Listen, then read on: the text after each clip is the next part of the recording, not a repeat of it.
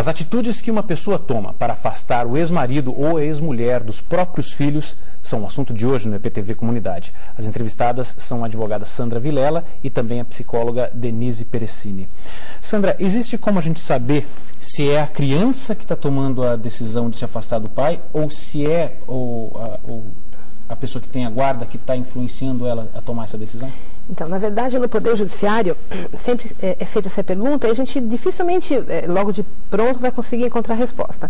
O problema é que, se a criança está tendo um problema de relacionamento com outro genitor, a gente é, não importa num primeiro momento, se é a mãe que está tentando afastar, ou se às vezes é, é um relacionamento que o pai não está conseguindo ter um relacionamento saudável com a criança.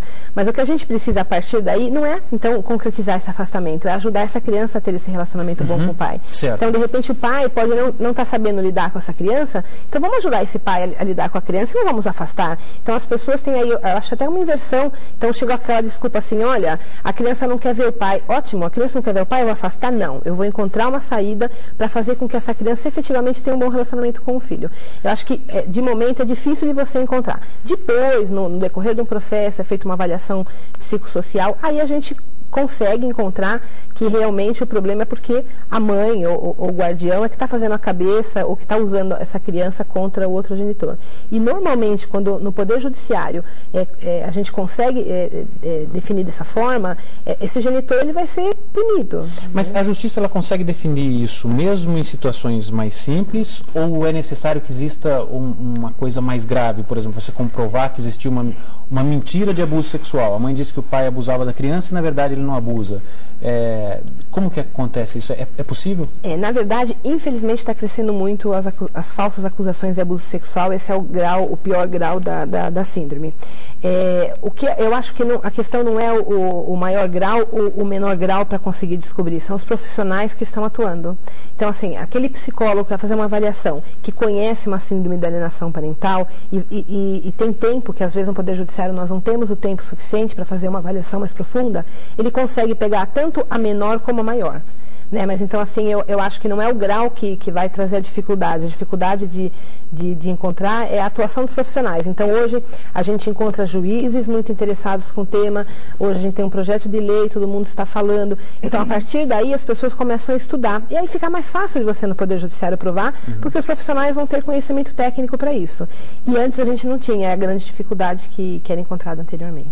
E Denise, agora, independente da questão judicial, Sim. existindo esse tipo de ação de, de, da pessoa que tem a guarda, tentando evitar o, o pai ou a mãe, é, quais as consequências disso para uma criança? Olha, para a criança é, fica bastante comprometida a questão do vínculo parental, tá? É, porque assim, esse pai vai sendo afastado a cada, a cada vez, então a, uma frequência muito maior, né? Uhum. Até a extinção, porque chega uma hora também que é, é, perfeitamente comum do pai virar e falar: não quero mais, não vou mais para chegar lá e, e, e, ver meu filho agressivo, ver meu filho me evitando, ver meu filho é, tendo reações comigo, né? É, sendo desobediente comigo, sendo desrespeitoso com a minha nova família, uhum. por exemplo. Então, evita, evita maiores brigas, então acaba se afastando.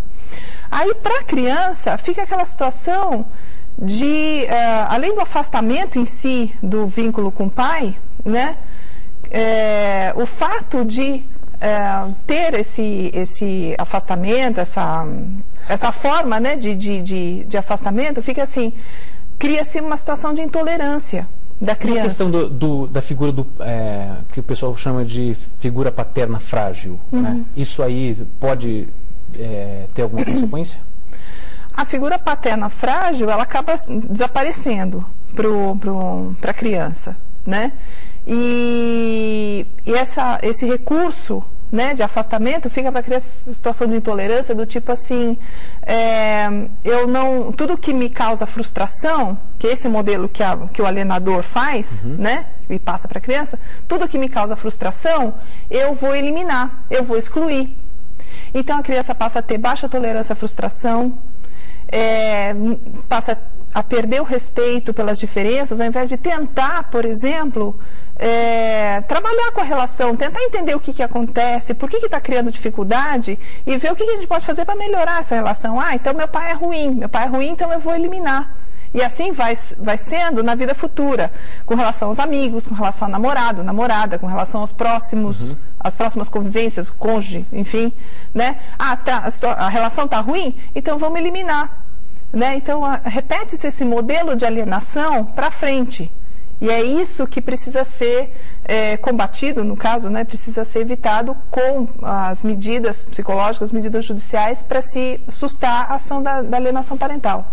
E Sandra, parece que é mais comum realmente que isso aconteça com o pai como vítima né? Ou não? Existe tanto os pais fazem isso quanto as mães? É, na verdade, eu já vi pai fazendo também. Na grande maioria das vezes quem faz é a mãe, porque ela que detém a guarda, né? Então ela detém a guarda, ela detém o poder, né? Ela, tem, ela fica mais tempo com a criança e ela detém o poder. Então é por isso que a mulher é que faz mais, porque ela detém a guarda.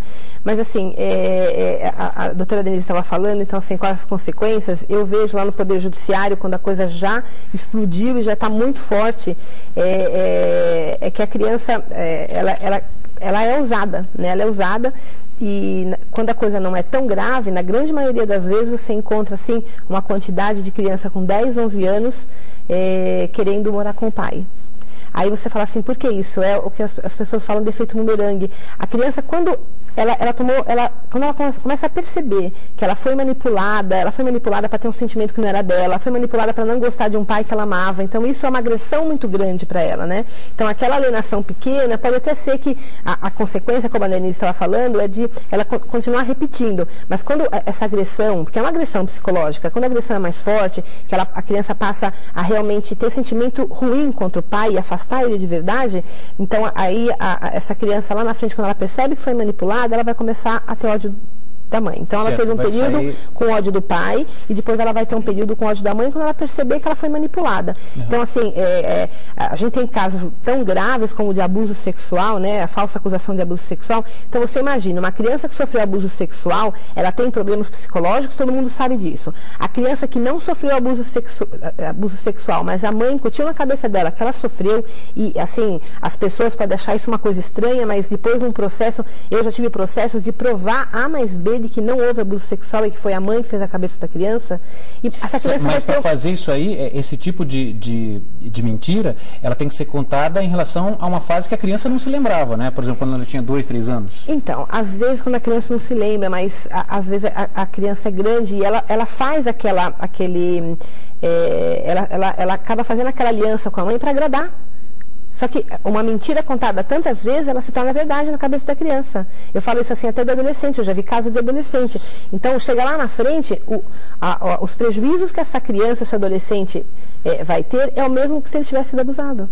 Então, assim, que agressão, isso é uma crueldade, né? Então, assim, tem alguns graus de alienação que chega a ser cruel. É uma crueldade tamanha e lá na frente, o que é mais triste ainda é que é, é, a criança teve um período que ela odiou o pai, por, por, por, porque a mãe acabou induzindo a isso, e depois, no outro período, ela vai acabar tendo um sentimento muito ruim contra a mãe. Então, olha que triste, né? Não é, não é um prêmio, né? O pai não quer isso como prêmio, então é uma coisa triste, porque a criança teve, ela não conseguiu, ela não teve o direito de amar o pai e a mãe no mesmo momento. E Denise, quando a gente trabalha para evitar essa síndrome da alienação parental, na verdade o objetivo não vai ser afastar o, o, o pai alienador não, ou a mãe alienadora. Não, não. O objetivo é que a família se, se retome, né? não, não que eh, o casal se una de novo num matrimônio, mas que é, pai e mãe passem a ter participações iguais.